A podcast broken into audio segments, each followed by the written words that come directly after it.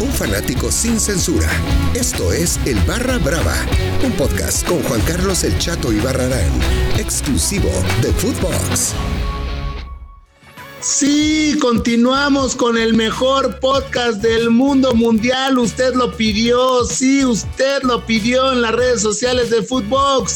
Y continuamos con mi amigo, mi hermano del alma, el Tito Villa. A ver qué tanto le sacamos. ¿En Tecos te dirige el piojo? No, no, no, no. En Tecos inicio con Darío Franco la primera temporada y después lo tengo el flaco, César Luis Menotti, en la segunda temporada. Eh, y te digo, bien, yo en ese momento tenía posibilidades, estuve en, ese primer semestre eh, de incorporarme a la América eh, en cierto momento, de, ser refuerzo para Copa Libertadores, después no se, terminó dando por una u otra cosa. Y sale esta posibilidad del, del derby. Yo llego básicamente a media temporada al mercado sí, invernal eh, de Inglaterra, porque yo llego diciembre, enero, y mm, cuando el equipo estaba muy mal, era colero de la Premier League, y yo pensaba que, bueno, la apuesta era tener una segunda ronda buena eh, para poder librar eh, el descenso y cuando llego y me reúno con el manager me estaba dando cuenta que estábamos armando el equipo para volver a ascender en la Championship. Eh, o sea, ya estaban planificando la próxima temporada de Championship, no estaban este, planificando el, poder salvarse ¿no? en la Premier. Fue un semestre que me vino muy bien en cuanto a la adaptación, porque jugué, hice goles en la Premier. Em, obviamente tuve que potenciar mucho mi físico, subir como 10 kilos para poder competir con las bestias era, en el eso, eso, que dices era, era, impresionante, Tito. O sea, después del fútbol inglés, regresas a Cruz Azul con un contrato por dos años y. Tres. Años, perdón. Y regresas, y yo me acuerdo, digo, yo estaba eh, en una empresa y yo iba a la cancha a grabar colores y todo eso, pero, o sea, físicamente, o sea, no había quien te tirara ni quien te tumbara. O sea, me acuerdo una en la semifinal que pierden contra Pumas con el, con mi amigo, mi hermano, el Picolín Palacios. O sea, que nada más, o sea, digo, nada más de meterle el hombro así, plic, lo mandabas a volar, ¿no? O sea, y, eso era, o sea, platicando ya con los árbitros de ese entonces, me decían, es que es complicadísimo porque el Tito Villa es un monstruo, o sea, un monstruo eh, físicamente y, y con tocarlos y sabe meter el cuerpo, ¿no? Porque viene del fútbol europeo. ¿No? Y, yo me acuerdo, o sea, verte era Tito Villa, era un, o sea, una persona físicamente atlética, una, no te estoy tirando el pedo, digo, tampoco pienses que te estoy ahí tirando el pedo, pero si era. Eh, o sea, arrancaste reventándome y ahora ya me estás. No, no, no, este, no, pues yo me acuerdo. O sea, yo. yo, estás, yo, sí.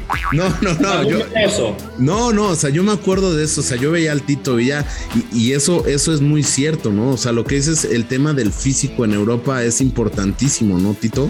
Para que vea la gente que también acá no, no estamos queriendo quedar bien con nadie. O sea, si no, te reviento, si no, te yo te reviento, a mí me vale más madre. es lo que me gusta a mí de, esta plática, que acá no hay, este, no, no, no. Ah, a mí me vale madre. Yo te dije, tú fuiste muy mamón conmigo, pero ya después te besé las patas, Miquito. Ahí está, ahí está, de un, extremo al otro.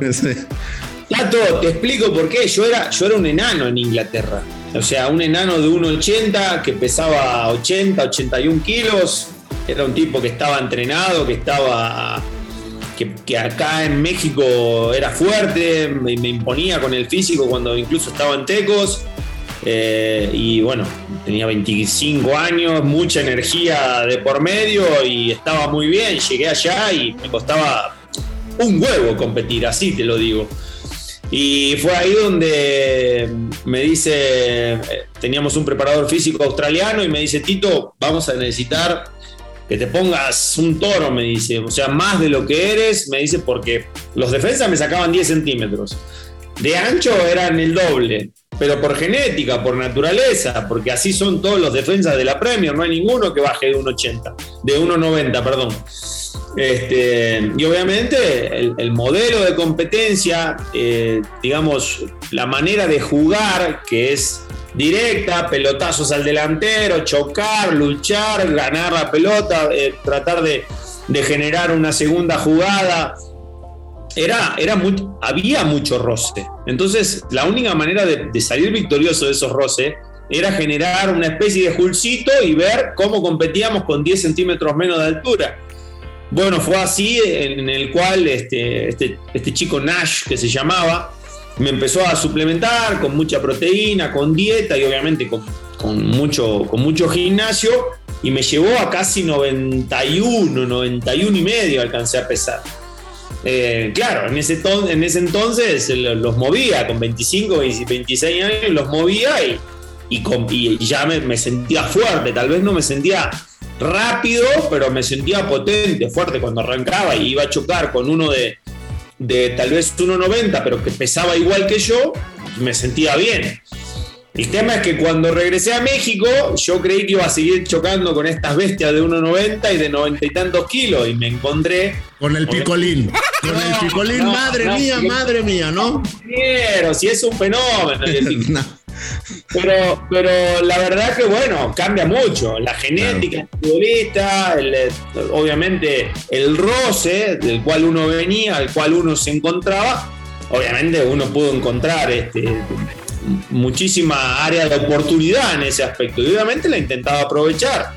E, ese fue un poco el punto. Después, con el correr del tiempo, obviamente este era un fútbol que había que tal vez estar un poco más, eh, sí, más en, una forma eh, idónea, podemos decir. Entonces, si Pata con el correr del tiempo me fue bajando y Pata, ese fue el, el, PF del profe Mesa ahí en, Cruz Azul, y me volvió a bajar hasta los 84 más o menos, 85, pesaba como unos 6, 7 kilos me, bajó de, del, del peso que yo regresé de Inglaterra. Oye, y regresas después de Inglaterra, eh, regresas al fútbol mexicano y llegas a, un equipo grande, ¿no? Como es Cruz Azul. Eh, la rompes, ¿no? O sea, y, lo digo en serio, la rompes en todos los sentidos. Eh, todo mundo eh, hoy se asombra con, con André Pierre Guignac y te lo digo no, no por lamerte las botas ni por eh, darte coba como, como se dice, pero híjole, o sea, eh, André Pierre Guignac sí es André Pierre Guignac, pero yo recuerdo cuando llega el Tito Villa y regresa al fútbol mexicano a romper madres, ¿eh? O sea, futbolísticamente hablando, campeón de goleo, llega con Cruz Azul hasta la semifinal, que bueno, pues los elimina el equipo de Pumas pero llega a cambiarle la cara impresionante a, la máquina, ¿no? Llegamos a la final, chato, ¿eh? El primer torneo fuimos finalistas. Y en el segundo llegan a la semifinal, ¿no? O sea, en el segundo llegan a la semifinal. Tuvimos eh, final, después semifinal, perdimos en cuartos con Pumas también otra serie. O sea, tuvimos varios torneos que, peleamos siempre eh, en liguilla. Eh, a ver, si, si me preguntas a mí, yo creo que respondí bien dentro de la cancha y vos sabés que yo te lo digo eh, de manera sincera. Eh, eh, te agradezco la comparación, creo que hay un mundo entre Guiñac y. No, no, no. Un mundo madre. No, no, no. Bueno, a ver, te, digo mi percepción, y lo digo con, mucha humildad. André no solamente es el goleador histórico de Tigres, sino él, él pudo consolidar, podemos decir, todos esos goles, esas buenas actuaciones con títulos. Eh, yo no estuve ni cerca de eso, eh, no, pude conseguir ningún título con la máquina, me hubiera encantado conseguirlo, me hubiera encantado quedarme por muchos años más. Eh, yo venía escalando en los goleadores históricos de la máquina, la apuesta era estar entre los primeros tres y yo creía que en dos o tres años más lo podía conseguir fueron 66 goles, y mal 66, es correcto. En, en tres años, estás hablando, chato, de un promedio de 11 por torneo. O sea, fueron números realmente muy buenos. En lo individual, reitero, colectivamente eh, no conseguimos los objetivos y todos saben, todos saben cómo funciona Cruz Azul cuando el objetivo no se consigue, ¿no? Pero si yo te doy esos cuatro, esos cuatro títulos, esas cosas que, tú hiciste, en verdad es de admirarse. La gente en Cruz Azul te ama, Tito. Mira, a mí me dolió muchísimo, Chato, la salida de, la máquina. Todo el mundo lo sabe. Obviamente era difícil manifestarlo estando activo, porque obviamente me debía a otras instituciones, tenía que, que seguir rindiendo. Eh, la realidad es que yo siempre quise seguir en la máquina y siempre eh, la apuesta era crecer seguir creciendo como futbolista. ¿Y, por qué saliste? Todo el mundo lo sabe, porque pues, en algún momento Billy me bajó la, la cortina y decidieron generar un cupo para traer a alguien más. En ese momento yo todavía ocupaba cupo extranjero, eran en ese momento cinco, no como ahora que ya son nueve, diez. Entonces, obviamente, había que generar ese cupo y bueno, a mí me tocó, como quien dice, pagar los platos rotos. Eh, pero te digo, si me preguntas a nivel individual, yo quedé, reitero, más allá de que no pude consolidar a lo mejor muchos buenos pasajes de mi carrera con goles, eh, en títulos, porque conseguí dos títulos muy importantes para mi persona y para mi carrera, que son los únicos dos que tiene el Club Querétaro en primera división, que son la Copa MX, MX perdón, y la Supercopa MX. Supercopa. Chivas y ante América, contra dos muy buenos rivales. Y para una institución que no tenía títulos en primera, se me hace eh, un logro muy importante, la verdad. Em, los, dos títulos de goleo en, Querétaro, el de Liga no es nada fácil, el de la Conca Champions tampoco fue fácil, fue la única participación que tuvo Querétaro a, nivel internacional y, bueno, a la postre, gracias a Dios, me tocó dejarle un título a la institución en ese aspecto. Eh, lo de Cruz Azul creo que fueron los mejores pasajes futbolísticos de mi carrera, no tengo ningún tipo de duda. Eh, que ahí dejé los mejores años, los más plenos física y mentalmente hablando, pero sin poderlos capitalizar o consolidar con títulos. Pero eh, bueno, pues pasa todo esto y bueno, después te retiras en, en, Celaya, me parece que llegas a Celaya y ahí dices, ¿saben qué? Cierro la cortina, cuelgo los tachones, me voy a dedicar a mi familia, a la televisión y a romper corazones. No, no, ah. chato. La verdad que ya en el, último año de mi carrera yo eh, tuve desde, desde muy joven, tenía un problemita en la espalda, tenía una vértebra fuera de lugar, con el correr de, los años y con el correr de la chinga que le ponía por, por el alto rendimiento. En los últimos años de mi carrera eso ya eh, se manifestaba con frecuencia, ¿viste? Y no me dejaba poner bien, entonces eh, yo ya había hablado con la directiva de Querétaro para poder tener mi último mi último torneo, porque ya lo venía viendo con el especialista que, siempre me había revisado de la espalda aquí en Querétaro, y ya la cirugía era inevitable. Y eh, el tema es que cuando obviamente se, iba a hacer la cirugía, posteriormente no era recomendable seguir jugando. En ese último, en ese último semestre llegó el flaco Tena a, a, Querétaro y me dijo que no quería contar conmigo, le expliqué mi situación, le dije, flaco, yo me estoy por retirar, estoy acá para sumar. Eh, quiero decirte que si me das la oportunidad de, estar y si me pongo bien, te puedo asegurar que puedo competir con el que me digas. Dame chance, no me dio chance. Eh, coordiné para irme a Celaya ese último semestre. Literalmente fui sabiendo que me iba a retirar. Lo disfruté muchísimo, chato, te soy sincero. Y colgué los botines, pero eh, realmente muy pleno, sin extrañar absolutamente nada del fútbol, porque te digo, no me llevé nada. Dejé todo, lo mucho poco que tenía, lo dejé en esos 18 años de, carrera profesional. Entonces me retiré pleno, luego, luego me metí a estudiar el curso de entrenador y pasando el primer semestre, el, primer módulo, llegó esta oportunidad de, de tu DN.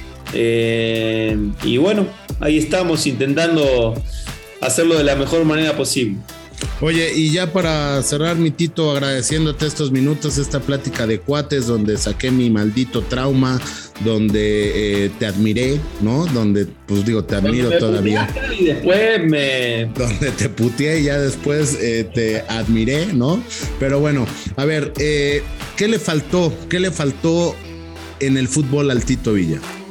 Yo creo que el, título de liga, no tengo ninguna duda, porque los dos títulos que, conseguí, Chato, fueron, en, fueron de Copa. Eh, digo, como te decía, me quedo satisfecho porque eh, a nivel individual me, partí el alma siempre, dejé todo lo que tenía dentro del terreno de juego. Cuando empecé a crecer me di cuenta de que podía ser el líder y siempre intenté poner el ejemplo para los jóvenes para las nuevas generaciones. Eh, siempre intenté ser un líder, un líder positivo que, mostraba el camino también, de, también un poquito de lo extracancha. Eh, y, he sembrado varias semillitas. Eh, ya con eso me quedo muy satisfecho. En tema selección. La selección yo creo que está para jugadores de otro nivel, chato. Yo no, no me considero un jugador. Naturalizamos a Funes Mori, imagínate. Lo naturalizamos. En su momento, tal vez en mis mejores años, yo no era, no, no estaba naturalizado mexicano. En Argentina era imposible jugar con, con Higuaín, con Agüero, con, con toda esa banda. No, o sea, siempre te digo, si hay algo que yo tengo, soy un tipo muy, eh, muy sensato, soy un tipo de que, soy muy realista. Entonces, te digo la verdad, nunca me, me, consideré un tipo de selección nacional. Si en algún momento hubiera llegado, qué bueno, pero, pero realmente no, no. Me, quedo más con lo. Ahora sí que con lo real. Me hubiera gustado este, ser campeón con Cruz Azul en el 2009. Me hubiera gustado ser campeón en aquella final de liga con Querétaro en el 2015. No se dio, ¿qué va a hacer? Este, no se dio. Ya por último, esta pregunta todo mundo te la ha querido hacer y les da miedo. ¿A ti o a Cristian? Eh, a Jiménez. Ajá. ¿Qué hay de cierto? Aquí es música de tensión. ¿Qué hay de cierto, Tito, que el señor Emanuel Villa y Cristian Jiménez eran quienes movían el vestidor en Cruz Azul, en ese Cruz Azul que era imbatible. No, no, no. A ver, cuando uno habla de liderazgo, eh, habla de liderazgo positivo y nosotros teníamos a muchos líderes en, en, ese Cruz Azul. Tú lo sabes, estaba Chuy, estaba Torrado, estaba Cristian Riveros, estaba eh, bueno, el mismo Chaco, estaba yo, era un poco la columna vertebral del equipo, la gente que intentaba, pero pero era un grupo muy unido, la verdad, eh, a todo dar, comandado por Enrique Mesa, que es un entrenador de la san puta, la verdad, un tipo que no solamente hace buen grupo, sino que te, trata como hijo, porque esa es la verdad. Oye, Tito, pues muchas gracias por, por estos dos programas, ¿no? Que se alargó a dos podcasts. Agradecerte mucho tu tiempo, desearte todo el éxito y bueno, pues un feliz 2022 que esté lleno de éxitos, lleno de amor para ti, de salud para ti, para tu gente que es lo más importante y que bueno, pues ya pudimos sacar en esta reunión todos nuestros pedos en la mente. Chatito, gracias, gracias por la invitación. Te abrazo fuerte, espero que ya el trauma haya quedado de lado. prometo que no fue nada personal, en, te digo que no lo puedo recordar. No, no, no. Pero, pero te creo, te creo de todas maneras y, espero que haya quedado ya sanada esa pequeña, esa pequeña cicatriz, esa pequeña herida. Lo mejor para ti también, fenómeno. Gran 2022, muchísima salud, muchísimas bendiciones y un cariño grande también ahí a, todo el auditorio del Barra Brava. Muchas gracias, esto fue el Barra Brava, yo soy Juan Carlos El Chato y Barrarán y recuerden amiguitos, tu éxito será la amargura de un mediocre. Alegría. El Barra Brava con Juan Carlos El Chato y Barrarán, podcast exclusivo de Footbox.